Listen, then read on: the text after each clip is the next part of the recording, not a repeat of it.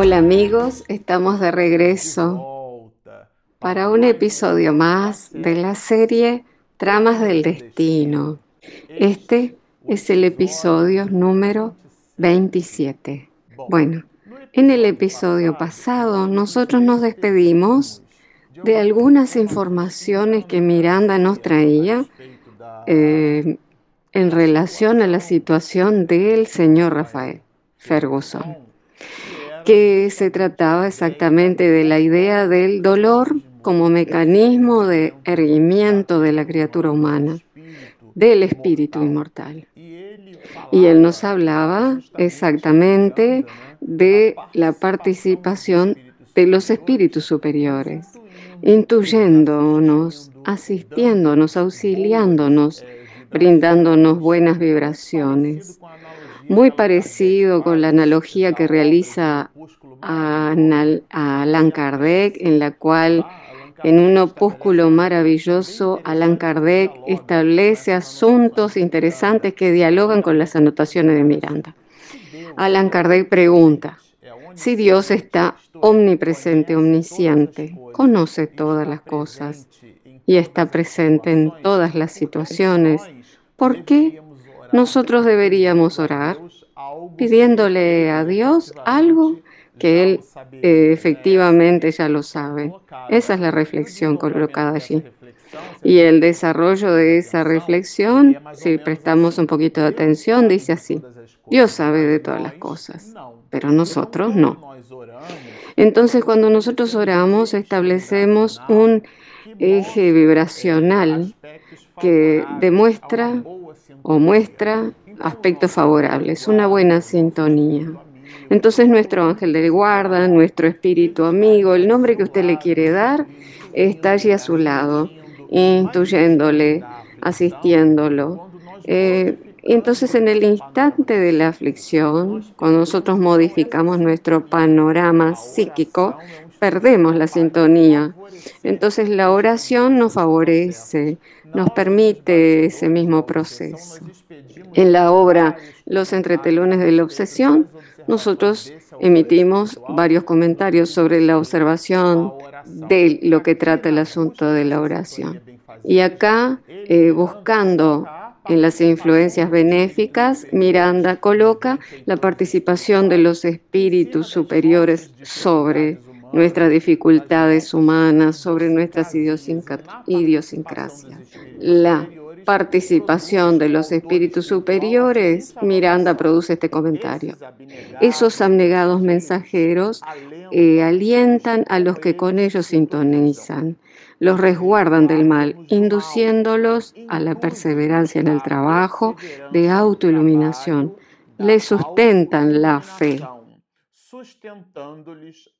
Quiere decir que es un conjunto de asistencias, de auxilios que son brindados por los eh, trabajadores, por esos bienhechores espirituales, que nosotros no los vemos desde el punto de vista eh, de las tres dimensiones, pero ellos están con nosotros, deseando, esperando, ansiosos de nuestra buena sintonía. Y Miranda nos dice que ellos promueven encuentros circunstanciales, edificantes.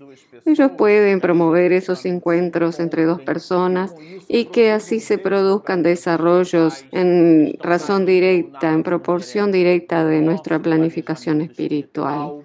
Ellos nos conducen a las esferas de luz y a las escuelas de sabiduría, porque nos permiten que estemos en esta o en aquella condición, eh, principalmente cuando estamos en desdoblamiento parcial del sueño.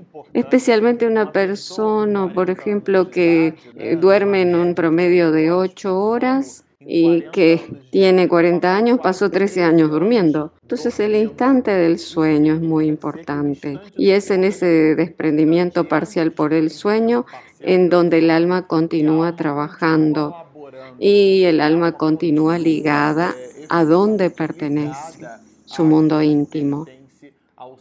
Entonces no es un instante de inercia inútil, sino que la hora del sueño, durante el sueño, continúa las actividades. Dice, ellos irrigan la mente que se fertiliza con ideas elevadas y proporciona euforia interior, nos dice Miranda. Pero el, digamos, la descripción augusta en esta dirección en relación a esa orientación es, no les apartan los problemas ni las luchas, porque saben que a través de ellas eh, es como más se purifican y se elevan. O sea, los espíritus, a pesar de que nos auxilien, ellos comprenden. ¿Qué puedo hacer para contribuir? Y es como la metáfora de la vara de pescar. No te doy el pescado, sino que te doy la caña de pescar y quien la recoge es la propia persona. Y el dolor dialoga en esa perspectiva como ese elemento o instrumento propulsor que favorece al alma su elevación, su erguimiento. Y nosotros encontraremos aquí una dinámica diferente. Doña Adelaide asiste al señor Rafael. El mismo Cándido contribuye para el cambio del panorama psíquico de ese espíritu. Entonces digamos que ellos están, eh, digamos que eh, introduciéndose en un nido de avispas. Eh, por ejemplo, que usted va a tomar una fruta y ve un nido de avispas. Si usted sacó la fruta que movilice el nido de avispas, ellas se van a mover. Y esto es más o menos el diálogo del texto. El combate se trababa, dice, eh, más eh, riguroso por mantenerlo encarcelado, en que los enemigos querían que él se mantuviera en la ignorancia, eh, o sea, encarcelado en esa animosidad, porque era el plan de los espíritus inferiores, incitarlo a que a la rabia, al odio, a anidar los procesos de eh, alimentarse de su propio psiquismo y desistir de la mejoría. Es muy interesante este análisis, porque una persona que está pasando por una dificultad en el mundo espiritual o una persona que está pasando por una dificultad en el mundo material cuando está encarnada, no necesariamente su dificultad dialoga y va en rumbo a su crecimiento espiritual. Si ella no vivencia, no introyecta íntimamente sus mecanismos, si el dolor no es un instrumento para sí misma de elevación, si el dolor no es la, el propulsor, la palanca que la lleve a un momento de elevación, la experiencia sería eh, comprendida como eh, la capacidad que la, la, persona tiene de sacar lo mejor de la experiencia. Entonces existen personas que tienen mucha vida, pero con poca experiencia, porque no buscaron los mecanismos en sí mismas, eh, porque podemos comprender que los procesos cíclicos de la encarnación van favoreciendo las aguas para que ellas repitan esos mismos procesos de aprendizaje, hasta que llegue un día en que finalmente, a través del dolor, lo comprenden, lo aprenden. Pero el dolor no es el único mecanismo de elevación, sino que el amor es el mecanismo que Dios, entrega a la criatura humana para su elevación espiritual, para su mejora intelecto moral. Digo intelecto moral porque ella aprende a través de la razón que es bueno ser bueno. Ella comprenderá que el ateo también lo hace, porque muchos sociólogos y humanistas no son personas religiosas, pero su actitud de desprendimiento en favor del próximo es, una actitud que la verticaliza en rumbo a Dios. Pero en la horizontalidad de sus actividades tiene eh, por establecimiento un razonamiento de que todos nosotros somos iguales. Incluso la legislación de los derechos humanos dice, eh, y dando un gran salto en la evolución, dice que todos eh, no debemos establecer entre nosotros distinciones por color de piel, por opción sexual, distinción por género, de edad, ni Tampoco nos distinguimos unos de los otros por razas, sino que la única raza que existe es la raza humana. Y dentro de ese pensamiento que dialoga dentro de la sociedad humana hace pocas décadas, si observamos la historia de la humanidad y damos un salto de 200 años atrás, no encontraremos guarida a ese pensamiento, a pesar de que la propuesta evolutiva hoy se realiza. Ese pensamiento no tiene nada que ver con la ligación de la criatura con Dios, es un acto humano. Entonces la percepción de, la criatura humana inteligente que se percibe igual a los demás, aquí el proceso es un poquito diferente. Eh, aquí el caso en, la película, digamos, es incitando al señor Rafael a que continúe en la ignorancia, en la rabia, en la blasfemia, negando y negándose eh, a la oportunidad que le ofrece la enfermedad de su despertar espiritual que le puede promover su mejoría. Pero el autor espiritual Miranda, él va eh, a mencionar una información que nosotros destacamos aquí. Y cuando nos lo destacamos, eh, nos recordamos a un amigo que era como un padre espiritual. Usted no puede cerrar una puerta. Si usted no la puede cerrar, entonces no la habla. Porque acá dice, eh, de la misma manera, Cándido a su vez se revestía de mayor vigilancia, porque Cándido se manifiesta como un hombre de bien, un hombre recto. Buscaba ayudar al señor Rafael y comprendiendo que el señor Rafael estaba pasando por un proceso obsesivo muy grave, a pesar de que tenía su, su enfermedad y tenía su hija enferma, ahora con Hanser, a pesar de que él desconocía la situación de su hija, esa nueva patología, eh, porque él cuando fue al hospital, él, él dijo, le mencionó a la familia, que si él supiera que alguien de su familia hubiera sido contaminado por su causa y debido a que él viajaba mucho y sería él el responsable de, la diseminación de esa enfermedad y contagio eh, en su ambiente familiar, él se puniría a través del autocidio, del suicidio. Entonces, doña Artemis, sabiendo de eso, buscó en el diálogo con el médico, eh, si ustedes se acuerdan, eh, trataba de esconderle al señor Rafael. Pero el médico de la familia le revela al señor Rafael que Lisandra era portadora de una esquizofrenia muy grave. Y con esa noticia él queda muy aturdido y se produce todo un pivote de su raciocinio en su plano mental. Y esa modificación de plano mental que tiene en el mundo espiritual eh, varios espíritus involucrados como Doña Adelaide. Y en el mundo material al enfermero Cándido, gravitando en torno a él, están allí también los espíritus malignos. Y la obra trata exactamente de eso, de la mayor vigilancia de Cándido. Porque como dijimos este, al comienzo, él estaría moviendo un nido de avispas.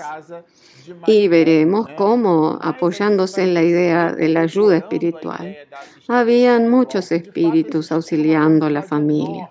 Las mismas eh, actuaciones eh, astutas eran llevadas a cabo por los adversarios de Lisandra. Entonces, el mismo escenario en relación a Rafael lo tenía Lisandra. Los espíritus buenos que estaban auxiliando a ambos, eh, a, propósito, así como los espíritus que buscaban cobrarse sus deudas de otra hora, de otra hora, cuya trama de destinos nosotros vamos eh, desdoblándola, desarrollándolas, y el autor espiritual lo va haciendo. Pero eh, ahora la obra nos mostrará un desarrollo que yo lo considero sensacional, que es el momento en el cual sucede el reposo de Doña Artemis. Eh, Miranda describe así. A la hora del reposo, sintiéndose casi jubilosa, antes de la oración habitual, eh, se recostó sobre el pretil de la ventana del humilde cuarto. Y aquí él desarrollará una escena de meditación de Doña Artemis. Nosotros percibimos, eh, leyéndolo con mucho más de cuidado, la, digamos, altura de ese espíritu. A pesar de que era un espíritu sufrido, estaba separada, eh, alejada del, sufrimiento. Es muy curioso esto. Eh, me acuerdo de la exhortación de Pablo de, de Tarso. En todos sois atribulados, pero no angustiados. En todos sois, eh, digamos, eh, preocupados, pero no desesperados. Y acá se muestra a Doña Artemis como una criatura afligida. Eh, pero aquello era una condición moral. Esto es muy difícil de comprender. Y aquí el autor espiritual tratará de explicárnoslo a nosotros. Y ella buscará el aire balsámico de la noche y digamos que eh, acodada en la ventana, ella analiza la vida y a sí misma. Oprimida por una desconocida nostalgia, como si recordara eh, algo del pasado, una melancolía profunda emanaba de lo recóndito de su ser, pareciéndole que trascendían los límites físicos. Era realmente un proceso que podríamos llamarlo de estado de nirvana en el más alto grado, una reflexión extrasensorial, percibir con el alma, percibir con los sentidos del espíritu, esa expansión espiritual. Y dentro de ese movimiento, ella hace reflexiones sobre la vida. Y si ustedes recuerdan unos episodios atrás, cuando hablábamos del señor Rafael, miren qué interesante las anotaciones del señor sobre doña Artemis que hace Miranda. Eh, no daba eh, calor a forma alguna de rebeldía ni se consideraba desdichado. Miren qué interesante. Miranda nos dice que ella razonando sobre el asunto, que si ella pudiera volver atrás y recomenzar el proceso, ella se sometería a todo lo mismo. O sea, Miranda lo describe de eh, una manera muy interesante. Si le fuera eh, posible volver atrás, ella, eh, digamos que reviviría nuevamente todo el trabajo.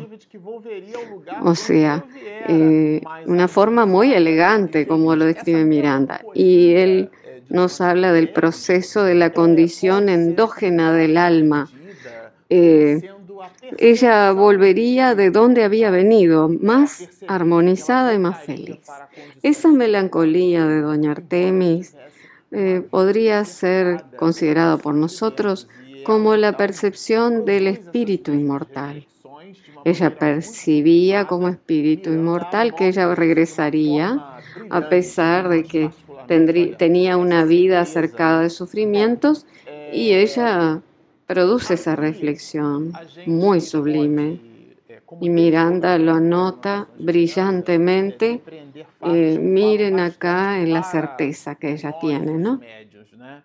Bueno, aquí nosotros eh, podemos, eh, como desarrollo de las anotaciones de Miranda, deducir cosas que hablan mucho a nosotros los medios, porque él nos habla de los momentos eh, de esos eh, benditos oasis de paz y de salud espiritual.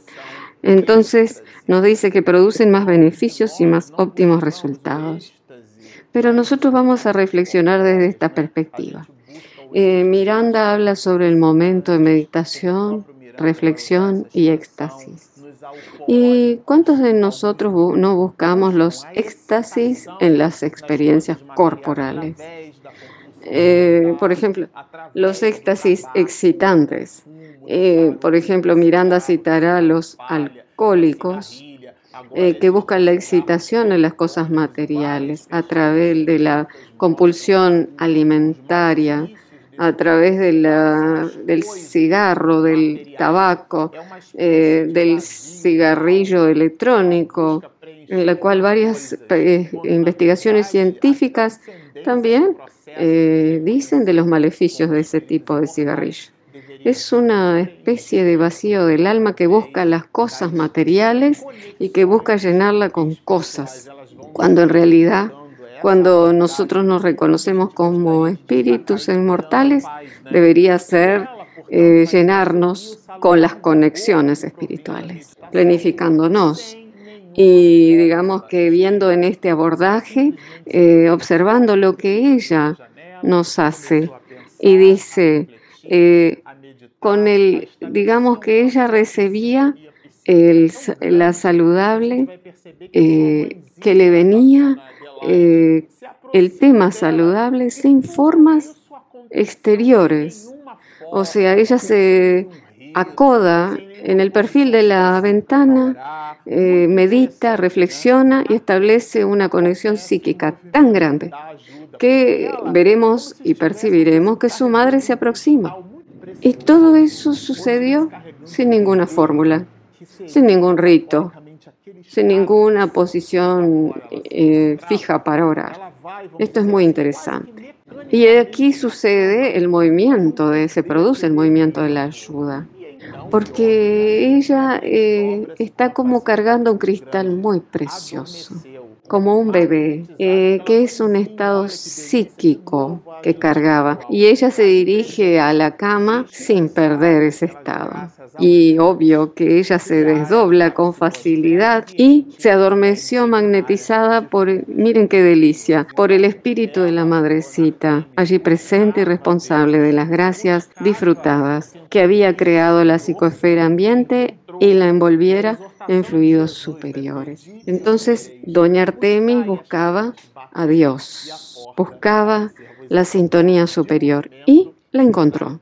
Y la exhortación es de Jesús. Pedid y se os dará. Buscad y hallaréis. Llamad y se os abrirá. Son verbos de movimiento que doña Artemis produjo esos movimientos y la sintonía fue directa con su madre. Entonces ella favorece y Miranda nos hace percibir que parte del campo psíquico y ella experimenta eh, esa potencialización a través de su propia madre. Nosotros acá percibimos el viviendo más para el cumplimiento del deber, para el espíritu, con débiles fijaciones materiales. Eh, o sea, no estaba unida a cosas, la comida, al vicio.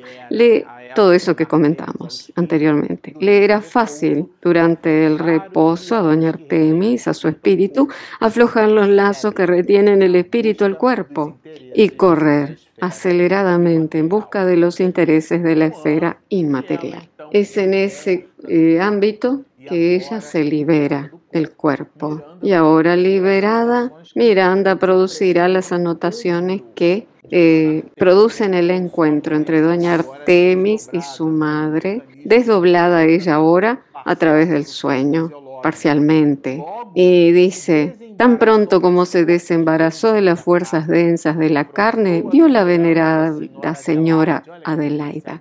Vean qué delicia su madre, en un recinto de luz florido y bello. Se despertó dentro de un ambiente completamente diferente.